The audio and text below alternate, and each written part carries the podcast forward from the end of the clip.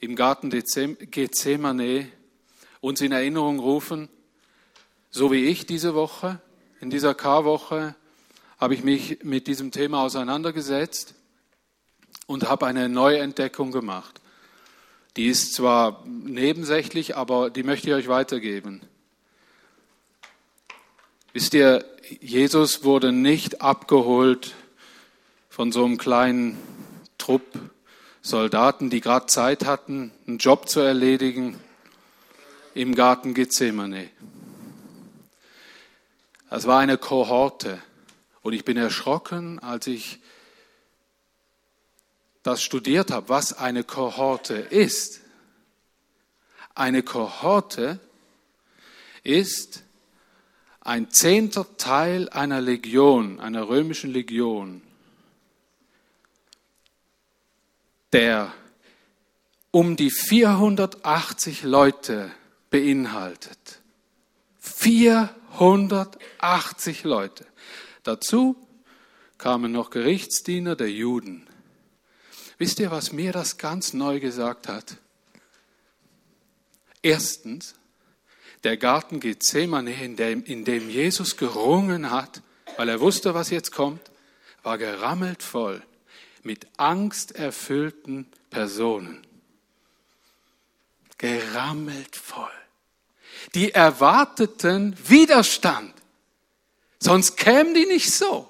Einfach so eine Kohorte abbestellen, äh, ist so wie eine Bombendrohung in Zürich im Geschäftseinkaufscenter.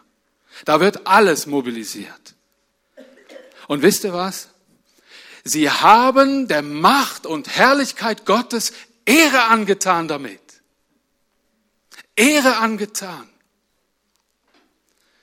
Und dieser Jesus offenbart sich nun als Lamm Gottes das nicht in der gleichen Art und Weise zurückschlägt.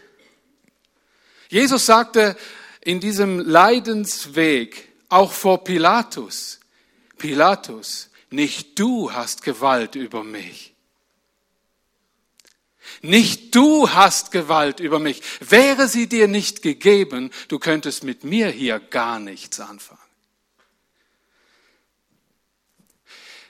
Äh, Karfreitag ist ein Gedenktag unter der Sparte Feiertage in meinem Herz. Und ich gedenke an die Macht Jesu.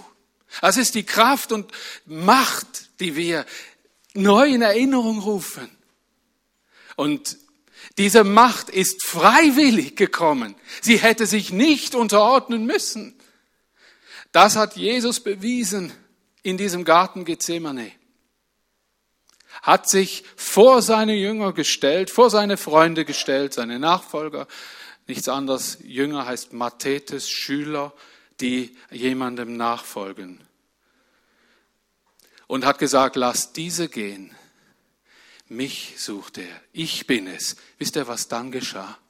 Das beschreibt der Johannes. Das kann nur er beschreiben. Und sie fielen um. Was muss das für ein Gedöns gegeben haben in diesem Garten? 480 Leute. Ravom. Wisst ihr, ich habe in dieser Dimension noch nie gedacht, wisst ihr wieso? Ich hab, bin dem auch auf die Spur gegangen, weil ich immer Bilder vor Augen hatte. Ich bin Bild, wie, wie heißt das? bildlich unterwegs. Andere merken sich Zahlen, ich merke mir im Zusammenhang mit irgendwas Bilder. Darum brauche ich mein Navi in der Regel nur einmal, wenn ich irgendwo war. Was muss das ein Wumms gegeben haben? Und dann standen sie wieder auf, wir suchen Jesus. Und er sagt, ich bin's. Und dann blieben die, glaube ich, stehen. Und Mensch, ich habe mir gedacht, warum haben die nicht da schon erkannt, was die für einen Riesenfehler machen? Und wumm, kam wieder das nächste Wort äh, in mein Leben, in mein Herz. Wenn Jesus nicht oder gehindert worden wäre, diesen Weg zu gehen, gäbe es keine Erlösung. Dann hätte es momentane Gerechtigkeit gegeben, aber keine Erlösung. Wollen wir das heute feiern? Diese Freiwilligkeit und Königlichkeit Gottes. Was ist das für eine souveräne Art des Mächtigen, der Allmächtige, der uns, dich und mich geschaffen hat, heute Morgen zu ehren?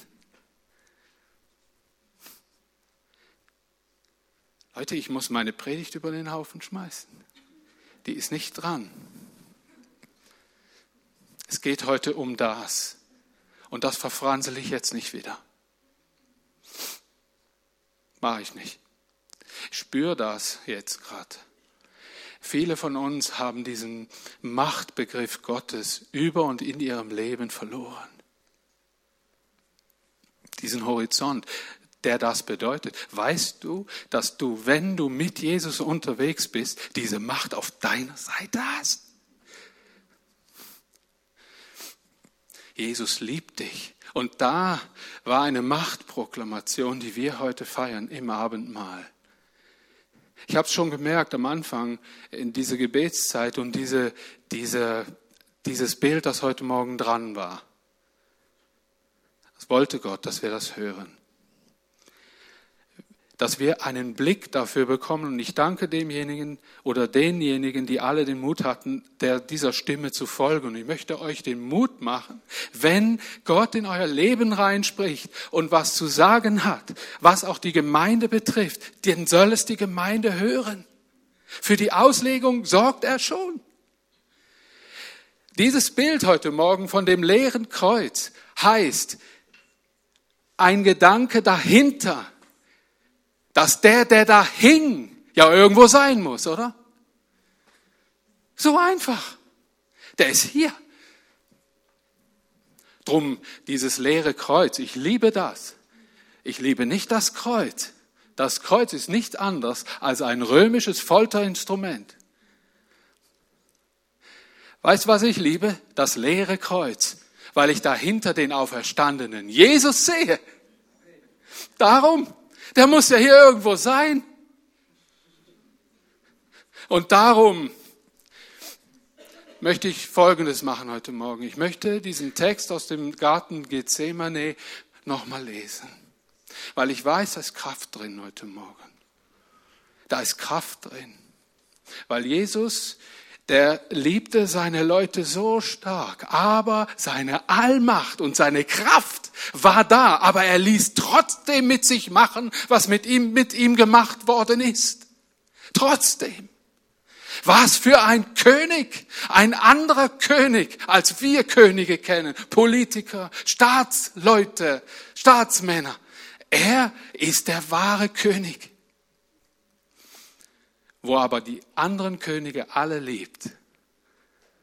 Er lässt uns, auch durch sein Wort ermahnt er uns, dass wir unseren Obrigkeiten unterordnet sein sollen, dass wir auch dazu da sind, uns für andere Menschen hinzugeben, ob sie es verdienen oder nicht, weil über Verdienst haben wir nicht nachzudenken und nicht zu urteilen. Hat er auch nicht, sonst wäre er niemals gekommen, wenn sich irgendjemand was verdient hätte. Niemals. Ich habe einen riesen Respekt davor, weil ich weiß, das Kreuz ist leer, also ist Jesus hier irgendwo. Er geht durch die Reihen durch. Er liebt es, wenn Menschen in seinem Namen versammelt sind. All das ist biblisch, das ist real. Er ist bei entmutigten Seelen jetzt gerade. Er ist jetzt gerade bei angstvollen Menschen. Er liebt dich gerade genauso, wie du bist. Wenn du hier hingekommen bist und bist zu der Krempe voll mit Sünde, die dir bewusst ist, er liebt dich über alles und sagt, nee, leg den Krempel ab. Für das bin ich gekommen. Ich wünsche mir, dass hier in unserer Gemeinde eine Offenheit für den Jesus, dass die bleibt und noch weiter wächst. Sonst hat eine Kirche und auch keine Freikirche eine Daseinsberechtigung. Das sind die Orte, an denen die Gnade groß sein muss, aber auch die klaren Worte. Und ich weiß, dass wenn die Ehrfurcht bleibt diesem mächtigen Herrn, dann wird genau all das auch bleiben. Und dann werden es noch viel Menschen erfahren. Ich stehe auf all den Stühlen, die noch leer sind. Da werden Menschen sitzen, die Jesus begegnen werden. Und es wird noch viele Menschen geben, denen Jesus hier im Dorf in Flavil, in deinem Dorf, aus dem du herkommst, in seiner Liebe und Autorität begegnen wird. Wisst ihr, dass Gemeinden eigentlich nur Gefäße sind für diese Wichtigkeit? Dass diese Menschen sich treffen, den Namen hoch erheben und proklamieren und dass diese Macht sich ausbreitet in diesem Land. Und ich glaube, es kommt noch mal eine gute Zeit, die wir gut nennen dürfen, weil viele Menschen diesen Jesus kennenlernen werden. Ich glaube, dass noch Zeiten kommen, in denen nicht eine Gemeinde gegründet wird, sondern mehrere, weil es sie einfach braucht.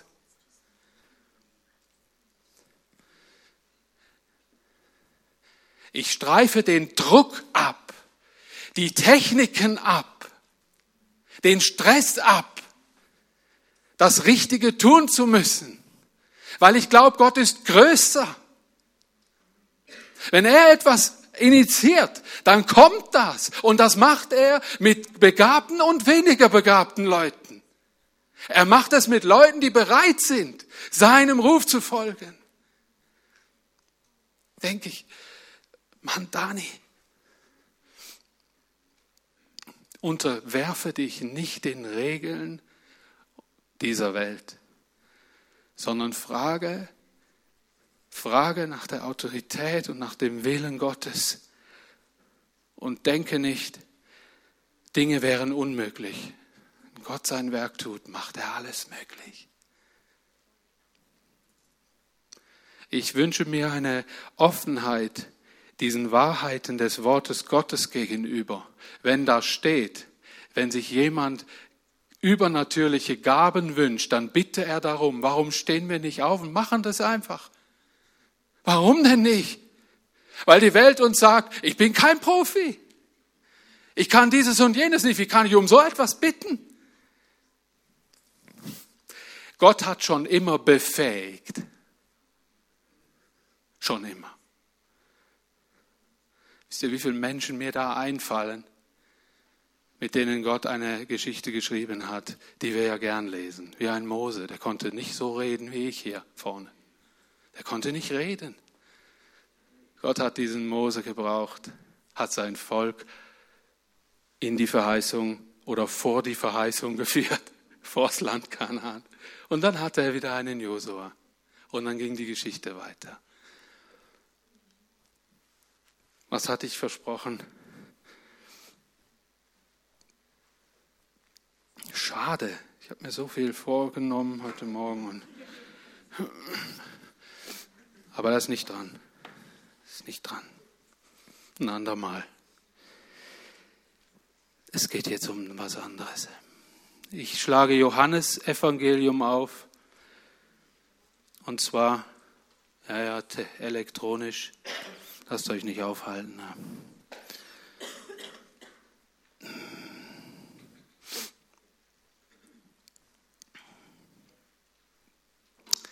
Ich lese aus Johannes Kapitel 18. Wisst ihr, das Johannesevangelium, wenn wir jetzt äh, auch zu diesem Abendmahl kommen, dürfen wir wissen, dass Johannes ein ganz, ganz spezieller Freund Jesu war. Dieser Mann, der hatte einen, auch einen speziellen Auftrag, nämlich ein Evangelium zu schreiben, das von der chronologischen Art der anderen drei Evangel Evangelisten oder Evangeliumschreiber einfach mal abwich.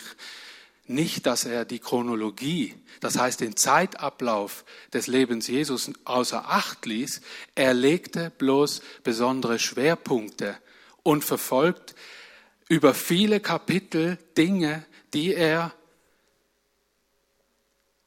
besonders wichtig fand zu beschreiben. Johannes, und das können wir herauslesen aus der Art, wie er schrieb und was er für wichtig erachtet, über diesen Brief könnten wir vor allen Dingen eine große Zeile schreiben. Die Königlichkeit und Majestät und Herrlichkeit des Sohnes Gottes, Jesus Christus.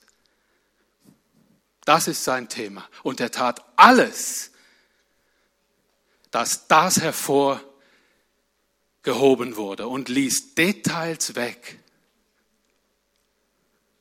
Ich gebe euch ein Beispiel für ein Detail. Andere erachteten es für wichtig, dass Jesus durch den sogenannten Verräterkuss des Judas begrüßt wurde im Garten. Johannes ließ das weg. Was der Johannes aber beschrieb, war, was mit den Soldaten geschah. Ich bin es. Ravum.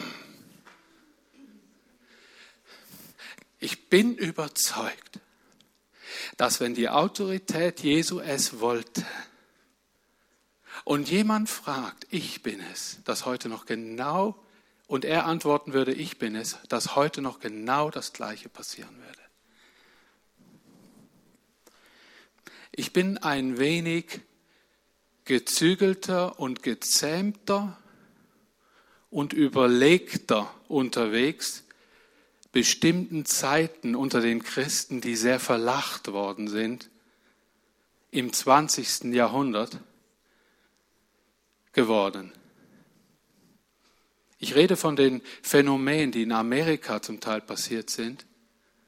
Ich rede von Dingen, die dem Namen Jesu nicht nur Ehre gemacht haben, wie gewissen Segnungen, die über gewisse Landstriche Amerikas gekommen sind, Wisst ihr, ich bin vorsichtiger geworden und merke, Daniel, du hast nicht zu, nicht zu urteilen über Phänomene und Kraftwirkungen Gottes, sondern du hast dich auf das auszurichten, was ich in diesem Schweizer Land tun möchte, mit dieser Bevölkerung. Ich bin imstande, alles zu tun. Und ich werde es auch tun. Und es werden mehr Menschen denn je erkennen, dass es einen lebendigen Gott gibt in dieser Zeit und in dieser Gesellschaft, in der ihr lebt, weil der Reichtum und der Wohlstand euch die Augen verblendet. Das ist kein Problem. Umso größer wird die Macht Gottes sein, oder? Umso schöner wird es sein zu sehen, dass Menschen sehen, ich habe alles gesehen was fehlt mir noch? Es hört sich so, so an wie, ach, diesen Gott müsste ich auch noch haben. Also wird sich aber anders zeigen. Sie werden diesen Gott als den erleben, den sie schon immer vermisst haben, weil auch sie sind die ureigensten Geschöpfe aus seiner Hand. Jesus wird verhaftet. Johannes 18 ab Vers 1. Nachdem Jesus dies gesagt hatte, brach er mit seinen Jüngern auf. Sie überquerten den Kidronbach. Auf der anderen Seite befand sich ein Garten und Jesus ging mit seinen Jüngern hinein. Der Verräter Judas kannte diesen Ort gut, denn Jesus war dort oft mit seinen Jüngern zusammen gewesen. Er nahm also die Soldaten der römischen Besatzung, ja, und da habe ich mal ein bisschen nachgeforscht, ne? das habe ich euch vorher erklärt. Ich dachte immer an so ein paar behelmte Leute, ein paar Gerichtsdiener von den Juden, und die haben gedacht, gucken wir mal, was da los ist, ne? so eine Streife. Leute, das war ganz anders, ey. Hammer und einige Gerichtspolizisten, die waren auch da, die von den führenden Priestern und den Pharisäern mitgeschickt wurden und kamen dorthin. Die Männer waren bewaffnet und trugen Fackeln und Laternen. Mensch, Meier, um einen gefangen zu nehmen. Leute, das zeigt mir, was Jesus in den drei Jahren, in denen er wirkte, eigentlich auch wenn sie ihn ablehnten, für eine Autorität oder Herrlichkeit oder Reich Gottes auf die Erde gebracht hatte. Im vollen Wissen um alles, was nun mit ihm geschehen würde, ging Jesus hinaus aus dem Garten ihnen entgegen und fragte sie, wen sucht ihr? Und sie, Jesus von Nazareth, antworteten sie. Ich bin es, sagte Jesus. Der Verräter Judas stand bei ihnen. Als Jesus zu ihnen sagte, ich bin es, wichen sie zurück und fielen zu Boden. Jesus fragte sie noch einmal, wen sucht ihr? Jesus von Nazareth, antworteten sie. Ich habe euch gesagt, ich bin es, sagte Jesus. Wenn ihr also mich sucht, dann lasst diese gehen. So bestätigte sich, was Jesus früher gesagt hatte, von denen, die du mir gegeben hast, Vater, habe ich keinen verloren. Simon Petrus hatte ein Schwert, er zog es, holte gegen den Bevollmächtigten des obersten Priesters aus, schlug ihm das rechte Ohr ab. Der Bevollmächtigte hieß Malchus. Jesus sagte zu Petrus, steck dein Schwert weg. Diesen Kelch hat mein Vater für mich bestimmt, muss ich ihn dann nicht auch trinken? Lasst uns jetzt diesen Jesus feiern. Lasst uns Abendmahl halten. Ich möchte all die bitten, die hier vorne mithelfen, mit ihnen. Kommt nach vorne. Wir wollen das Abendmahl miteinander halten. Genau, Paul, Andi, Micha sind ja Pada. Super. Äh, ihr Lobprieser wäre auch nett. Wäre schön, wenn ihr nach vorne kommen würdet.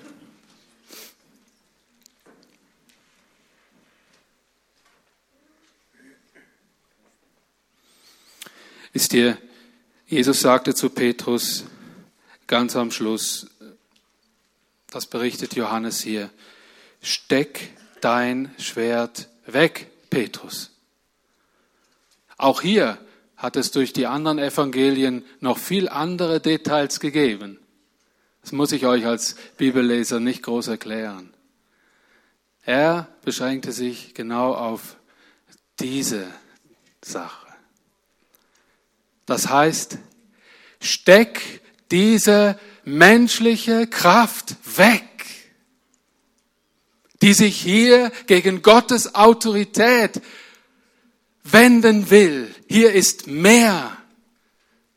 Hier ist die göttliche Autorität, die freiwillig diesen Weg gehen wird. Steck dein Schwert weg. Leute, ein Wort für uns alle. Wo Jesus ist, ist Kraft.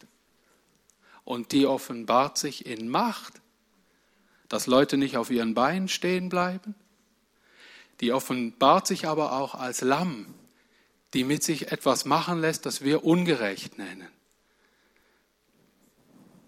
Nur eins lehrt uns Jesus, geht nicht mit euren menschlichen, kraftvollen Bewaffnungen im Reich Gottes um.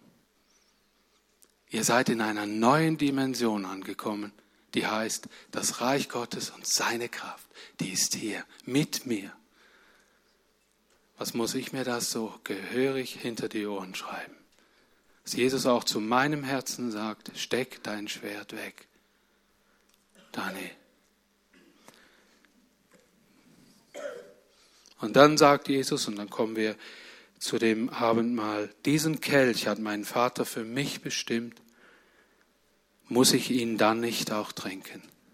Ich habe diese Bibelstelle schon so oft gelesen, wie ihr vielleicht auch, auch in anderen Evangelien. Und ich habe mich mal endlich gefragt, was hat dieser Kelch immer mit dieser ganzen Geschichte zu tun?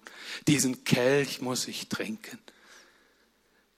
Und um es ganz kurz zu machen, Kelch ist ein Symbol für Bestimmung, und das, was drin ist, wenn man es bereit ist zu trinken, ist eine Aussage, die dann heißt, ich bin gewillt, meiner Bestimmung zu folgen.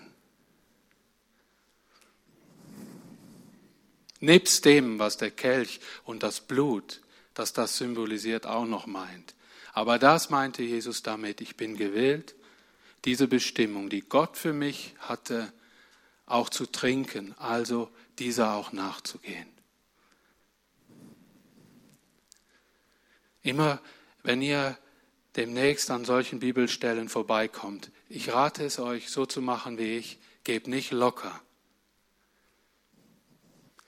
bis er euch etwas Verständliches sagen konnte, dieser Text. Mich hat das schon oft gesegnet. Da sagte ihr, ja, ja, du bist ja auch Theologe, ist dein Job. Wisst ihr, was mich da immer hingeleitet äh, hat? Sicherlich nicht das Wissen. Es war das Interesse, Gottes Worte besser verstehen zu wollen, weil das kann ja kein Detail sein. Das unwichtig wäre. Äh, liebe Band, kann ich mir zu Anfang äh, eine mega spontan, nein, ihr habt es schon gesungen, denke ich zurück an Golgatha. Darf ich mir das wünschen von euch? Das wäre schön. Und äh, ich wäre froh, ist ja alles so eine Art Sonderprogramm jetzt gerade. Ähm, die dritte Folie, Silas, das wäre nett, während dem Abendmahl. Ja, genau. Wollen wir das proklamieren? Ich habe da so einen Teil da hingeschrieben, das steht in der Bibel. Der Tod ist vernichtet, der Sieg ist vollkommen. Tod, wo ist dein Sieg? Tod, wo ist deine Macht? Ich sage euch nachher auch noch, habe ich nicht geschrieben. Doch, habe ich ja, ja, steht ja da oben. Äh, blöd, hätte ich jetzt. Äh, äh, wir wollen das proklamieren mit dem Abendmahl mit dem Gedenken an diesen kraftvollen, machtvollen Jesus, Jesus, der das im Garten Gethsemane vorgelebt hat. Ich möchte, ich möchte das wie erleben, dass Jesus durch die Reihen geht und auch zu dir sagt, der du jetzt vielleicht angegriffen wirst von der Macht des Feindes. Es haben sich vielleicht auch so eine Kohorte aufgemacht gegen dich. Und wisst ihr, wer sich dann vor dich stellt? Jesus und sagt, ihr sucht mich, lass diese gehen. Eddie, Jesus steht vor dir. Immer. Vergiss das nie. Er sorgt sich um all die Leute, die was gegen dich haben. Und das geht noch andere hier an. Jesus stellt sich, er ist derselbe, der stellt sich hier hin und sagt, lass diese gehen. Mich sucht ihr. Wenn ihr was mit den Christen zu tun haben wollt, dann müsst ihr mich nehmen. Jesus hat sich nehmen lassen. Denke ich zurück an Golgatha und vorher, damit wir das noch hören, mitkriegen, ja gerne an die. Segnen wir noch das Brot und den Traubensaft, der das Blut Jesu und seinen Leib symbolisiert. Paul. Jesus, ich danke dir für dein Werk, für deine Tat, wo du bereit bist, in einem absoluten Gehorsam deinem Vater gegenüber, den bitter Weg zu gehen, in dieser Kärglichkeit abzuleben auf dieser Erde und als angeblicher Verlierer besiegt zu sein. Danke, dass du aber nicht an dem Kreuz geblieben bist. Und auch nicht im Grab. Du bist nicht, du bist nicht unterboden, du bist da. Und mein Herz noch ist fähig, überhaupt einen Teil von dem zu verstehen. Mein Verstand kommt nicht mit, aber mein Herz versteht ein, ein Stück weit von dieser unvorstellbaren Liebe, die sich durch die, die Karfreitagsgeschichte manifestiert hat. Du bist lebendig und du bist machtvoll. Danke, dass wir Anteil haben an dieser Kraft. Amen.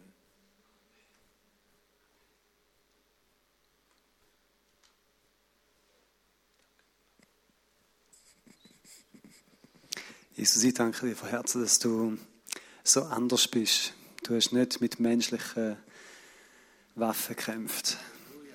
Aber deine Waffen sind so viel stärker gewesen. Sie haben das Böse überwunden mit Gutem. Und danke vielmals, dass wir von dir dürfen lernen, auch in diesem Punkt. Dass wir nicht unsere Schwerter müssen zücken, uns selber müssen verteidigen oder dich müssen verteidigen. Du bist genug stark. Du setzt dich durch und ich danke dir vielmals für die wunderbare Nachricht, wo du ja, uns geschenkt hast, dass wir dich kennenlernen dürfen und dass wir in dieser Kraft dürfen zu uns Leben gehen.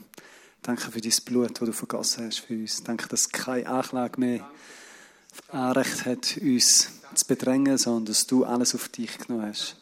Dass wir rein und heilig vor dir dürfen stehen. Du hast uns gerecht gemacht und deine Gerechtigkeit geschenkt. Danke so vielmal dafür. Amen. Ja, genießt das einfach mal. Nehmt euch mal so richtig Zeit dafür. Geht mal in Gedanken in diesen Garten. Klemmt euch mal so hinter die Jünger. Versucht das mal zu erleben, was da passiert ist. Und dann heftet euch an diesen Jesus, der euch vorausgegangen ist. Denke ich zurück an Golgatha.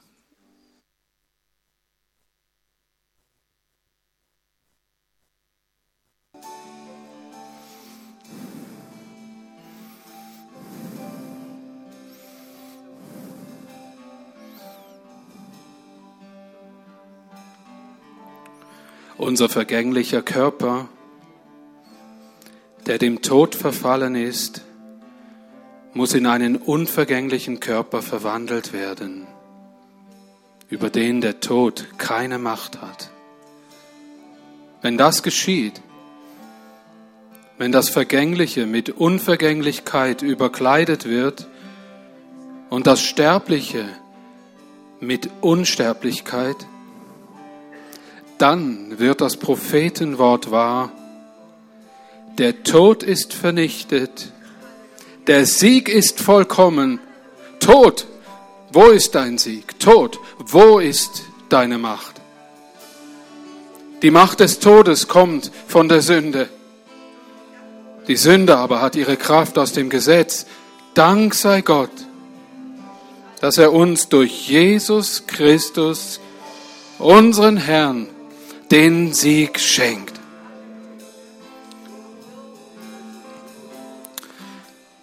Jesus, diesen Sieg proklamieren wir, den du errungen hast, in aller Niedrigkeit, allen Schmerzen. Oh Jesus, diesen Sieg proklamieren wir, den du errungen hast, in aller Freiwilligkeit und doch Autorität, die über alle Autoritäten gesetzt ist. Oh, danke, Jesus. Wir ehren dich und wir wollen diesen Gedenktag hoch und heilig halten in unseren Herzen.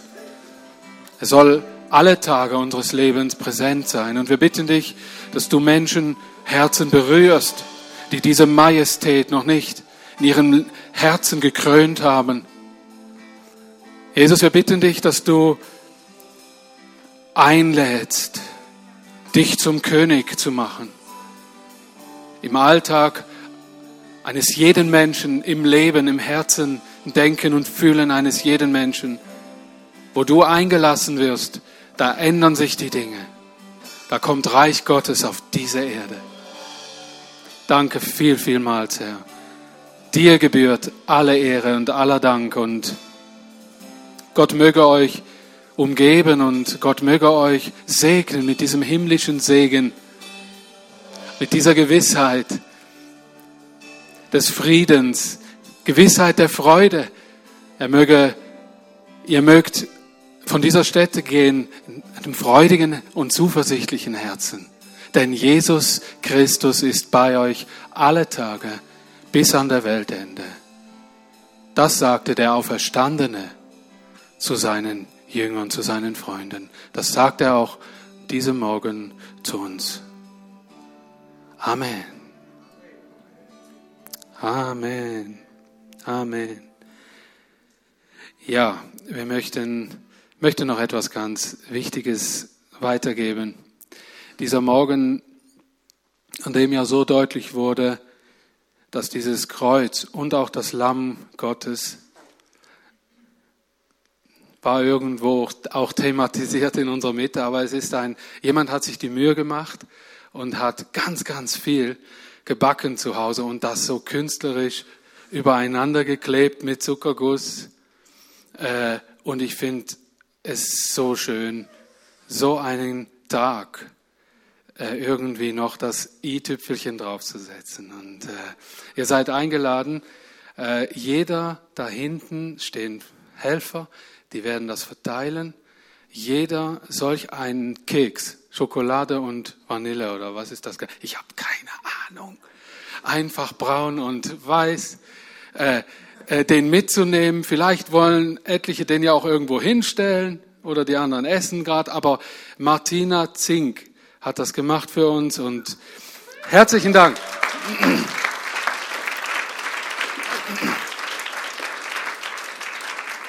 Schön.